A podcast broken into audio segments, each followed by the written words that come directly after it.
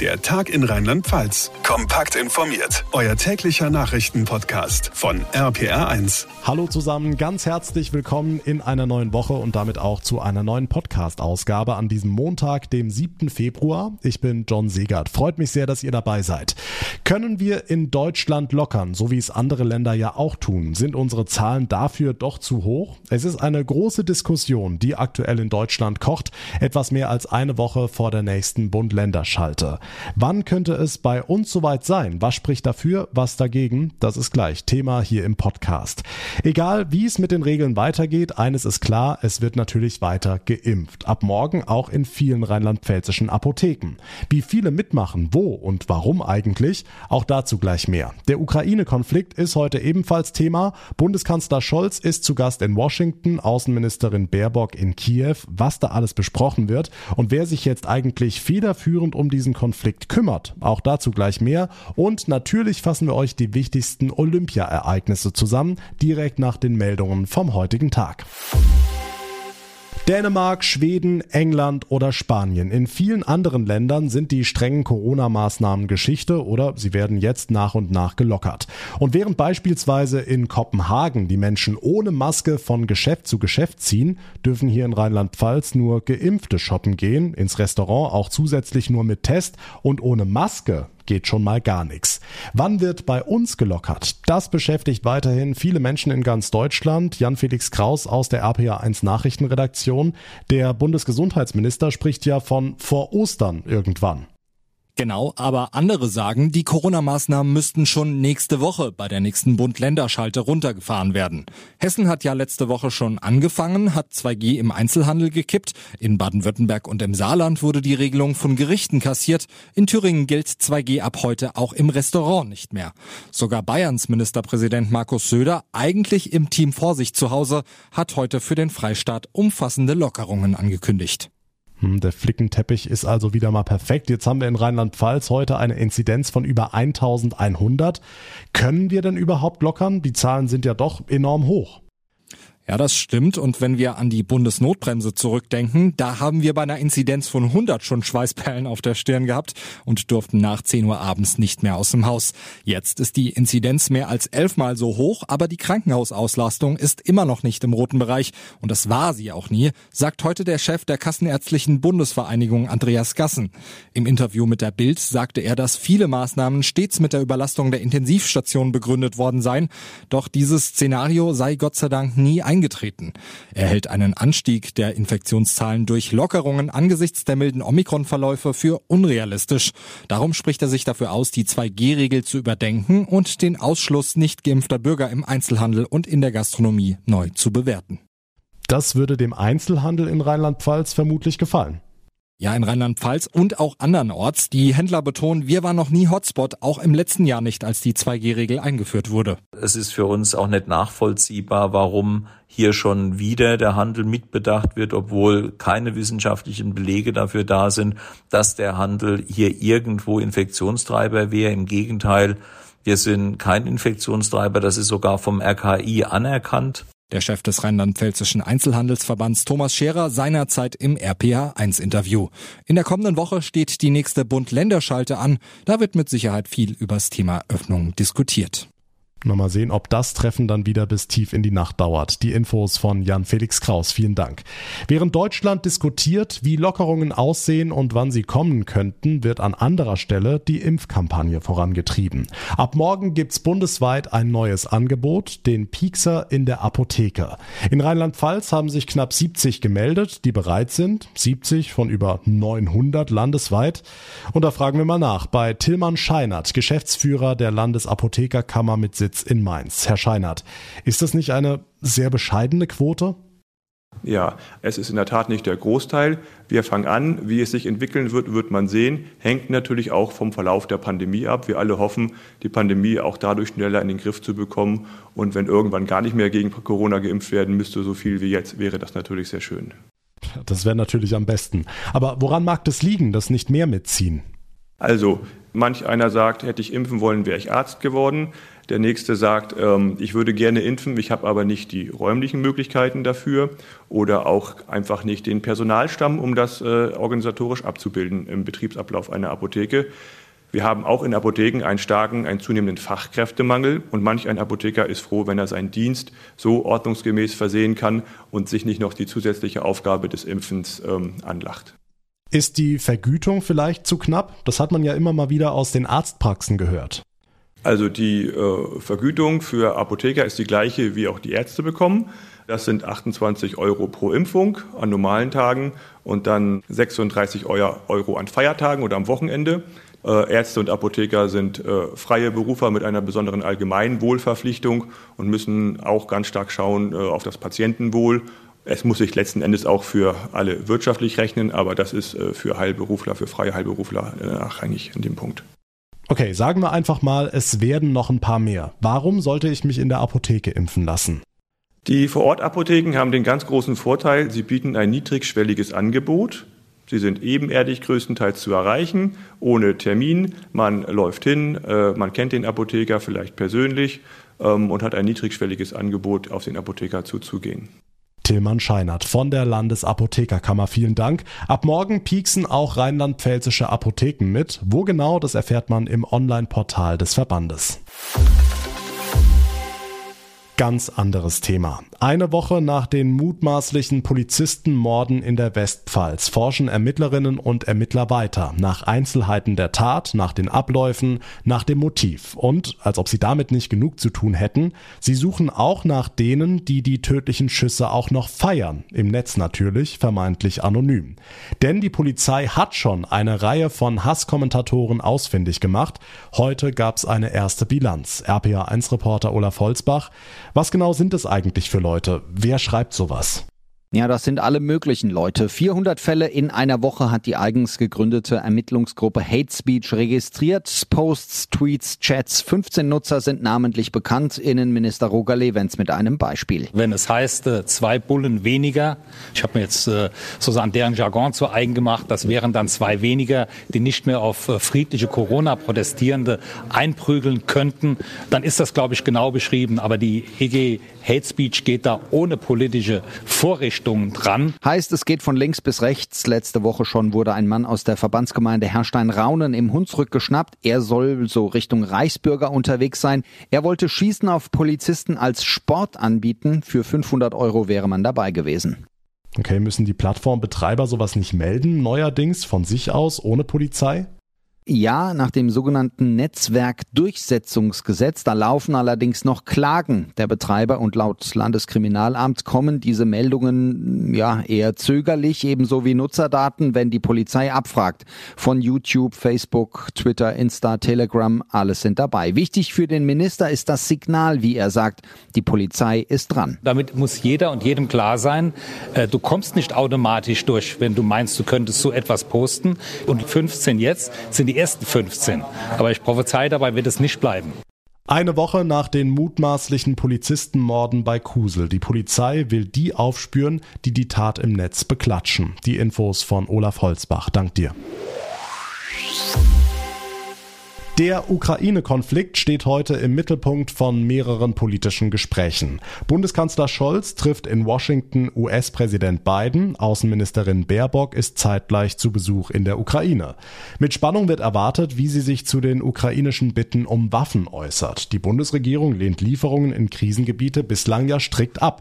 RPA1-Reporter Jan-Henner Reitze, Scholz wird ja insgesamt ein eher russlandfreundlicher Kurs vorgeworfen und es kommt immer wieder die Frage auf, ob er oder Baerbock die deutsche Außenpolitik bestimmt. Wer führt denn jetzt und hat die Ampelregierung eine gemeinsame Strategie? Druck auf Russland ja, aber auch die Tür für Gespräche mit Moskau offen halten. Über diesen Kurs sind sich Baerbock und Scholz grundsätzlich einig. Kritiker von Scholz wie etwa die Union sagen aber, der Kanzler sei zu lange abgetaucht in Sachen Ukraine. Seine Diplomatiereisen, die ja in einer Woche auch nach Kiew und Moskau führen, kommen zu spät. Scholz hält dagegen, die Reisen seien einfach gut vorbereitet worden. Ob er hinter den Kulissen doch eine mit allen abgesprochene Strategie verfolgt, die alle Beteiligten inklusive Russland überzeugen kann, wird sich in den kommenden Tagen zeigen müssen. Hm, die Kritik kommt ja gerade wirklich von allen Seiten. Die USA stellen die Verlässlichkeit Deutschlands in Frage. Die Ukraine drängt weiter auf Waffenlieferungen aus Deutschland und auch innenpolitisch gibt's wie gesagt viel Gegenwind für die Ampel und für Scholz. Wie können Scholz und Baerbock das denn alles lösen? Was ist über ihre Strategie bekannt?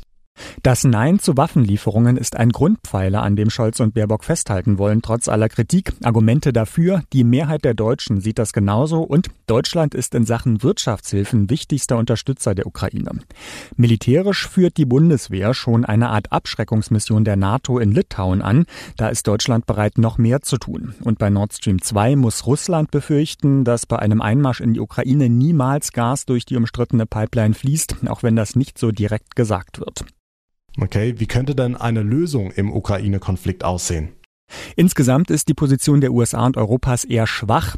Dass Russland 2014 die Krim annektiert hat und seitdem prorussische Separatisten Teile des Ostens der Ukraine kontrollieren, hat keine Folgen gehabt, die Russlands Präsident Putin wirklich beeindruckt haben.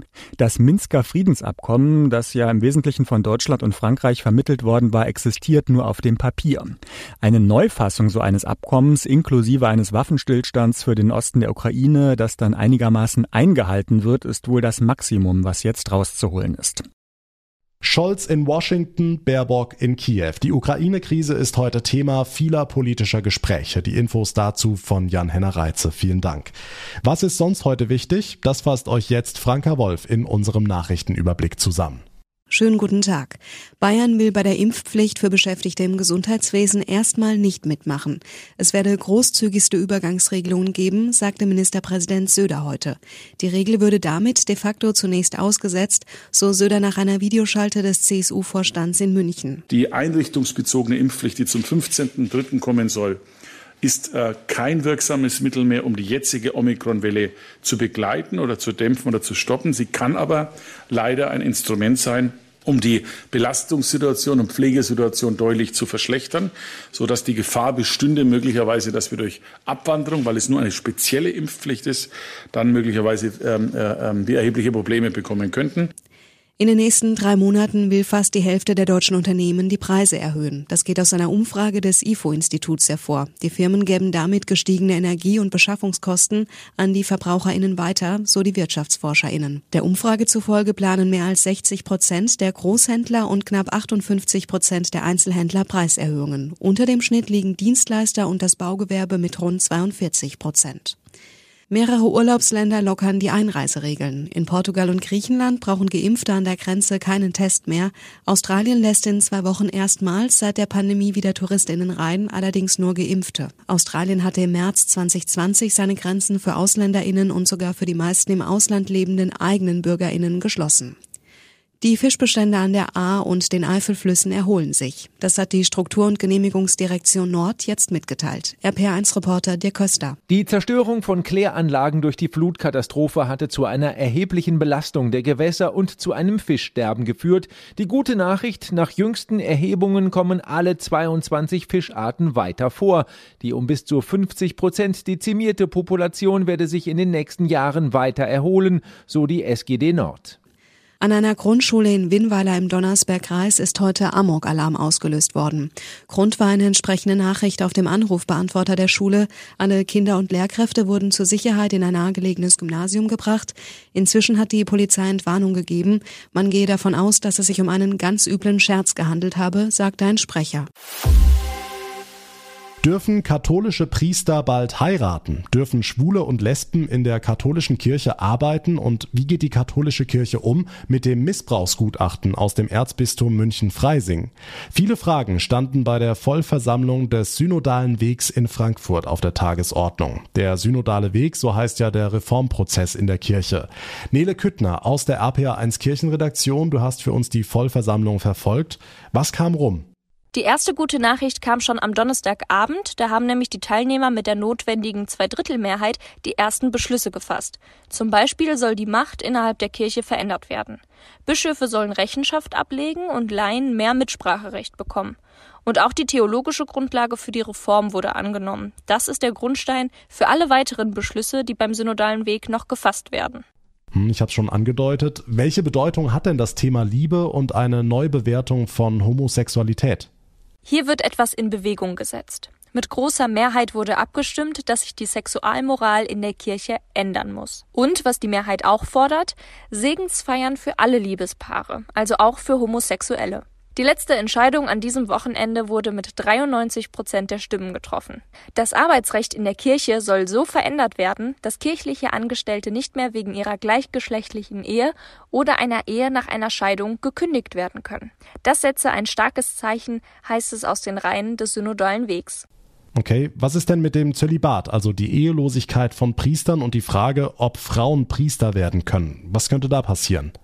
Konkret ist zwar noch nichts beschlossen, aber erste Abstimmungen haben gezeigt, zukünftig sollen auch Frauen geweiht werden können und das Zölibat soll eine freiwillige Entscheidung werden. Mit diesem positiven Feedback werden die Papiere nochmal angepasst und in einer zweiten Runde im Herbst sollen dann handfeste Beschlüsse kommen. Einige davon könnten die Bistümer dann direkt umsetzen, andere, zum Beispiel die Zölibatslockerung, müssten erst noch durch den Papst abgesegnet werden. Also, es gibt erste Beschlüsse für eine veränderte Kirche gefasst. Konkreter soll es dann bei der nächsten Versammlung im Herbst werden. Dankeschön, Nele Küttner.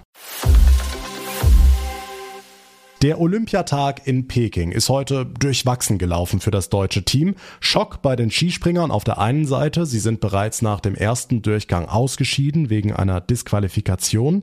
Dafür gab es auf der anderen Seite aber auch wieder was zu jubeln. Biathletin Denise Herrmann hat das zweite Gold für Deutschland geholt. RPA1-Reporter Thomas Bremser und mit ihr hat man vor den 15 Kilometern nicht unbedingt gerechnet. Was hat sie so stark gemacht heute? Ja, Denise Herrmann ist ja auf den Punkt fit angereist, nachdem sie beim Weltcup selbst nicht so zufrieden war. Hier hat sie vor allem perfekt geschossen. Nur ein Fehler gemacht, also auch nur eine Strafminute kassiert. Es war auch zum Glück recht windstill und so schaffte Herrmann schon eine kleine Sensation. Im ZDF strahlte sie dementsprechend. Es ist natürlich ein traditioneller Wettkampf und das, ja, dass ich da heute jetzt das geschafft habe, das macht mich unglaublich stolz und glücklich und ja, mir fehlen noch die Worte. Denise Herrmann hat schon mal eine Olympiamedaille gewonnen, vor acht Jahren Jahren in Sochi, Bronze damals aber im Langlauf. Enttäuschung dagegen beim deutschen Skisprungteam. Ich habe es angesprochen, das Aus nach dem ersten Durchgang für die Mixed-Staffel, weil Katharina Althaus disqualifiziert wurde. Wie groß war da der Ärger im deutschen Team? Ja, sehr groß. Der Herrenbundestrainer sprach vom Kasperle-Theater und auch Karl Geiger war im ZDF geschockt. Boah, das ist echt eine harte Nummer. Also, wir waren gut. Gleich drei Frauen wurden disqualifiziert, weil ihre Anzüge wohl zu weit waren, darunter auch Katharina Althaus. Ihr Sprung ging also nicht ein in die Wertung. Dabei lief es ziemlich gut für das deutsche Team. Das ist natürlich bitter. Althaus reist jetzt ab aus Peking, immerhin mit einer Silbermedaille aus dem Einzel. Was hat's denn auf sich mit den Anzügen? Also warum wird das so genau kontrolliert? Ja, die Anzüge sind super wichtig und können am Ende auch die Entscheidung bringen. Das sind Maßanzüge, die gern mal so 400 Euro kosten. Sie dürfen nicht so weit sein und nicht so luftdurchlässig, damit alle die gleichen Bedingungen haben. Das ist natürlich gut, dass das kontrolliert wird. Aber das ausgerechnet hier bei Olympia so scharf auszulegen, diese Regel, das stößt vielen sauer auf. Neben den sportlichen gab es heute auch kuriose Szenen in Peking beim Frauen-Eishockey. Kanada sollte da antreten gegen das Team aus Russland, aber die Kanadierinnen wollten erst nicht aufs Eis. Warum nicht? Ja, weil sie Corona-Angst hatten offenbar. Das russische Team war komplett in Quarantäne mehrere Tage, weil äh, Spielerinnen positiv waren. Vor dem Spiel haben sie offenbar die negativen Testergebnisse nicht öffentlich gemacht. Darum sind die kanadischen Spielerinnen einfach in der Kabine geblieben und haben da getanzt. Die Gegnerinnen waren da schon auf dem Eis, wussten gar nicht, was los ist, gingen dann nach 40 Minuten wieder rein. Hinter den Kulissen dann große Aufregung. Mit einer Stunde Verspätung ging's dann aber los. Nach einem Kompromiss. Beide Teams haben Sicherheits sicherheitshalber unter dem Visier noch einen Mundschutz getragen. Am Ende hat Kanada übrigens gewonnen mit 6 zu 1. Die Infos von Thomas Bremser zum Olympiatag in Peking. Vielen Dank. Und das war der Tag in Rheinland-Pfalz für heute. Wenn ihr es noch nicht gemacht habt, dann wäre es ganz toll, wenn ihr unseren Podcast abonniert, uns folgt, dann bekommt ihr jeden Tag ganz automatisch unser ausführliches Info-Update. Mein Name ist John Segert. Wir hören uns dann morgen in der nächsten Folge wieder. Bis dahin einen schönen Abend, macht's gut und vor allem bleibt gesund. Der Tag in Rheinland-Pfalz, das Infomagazin, täglich auch bei RPR1. Jetzt abonnieren.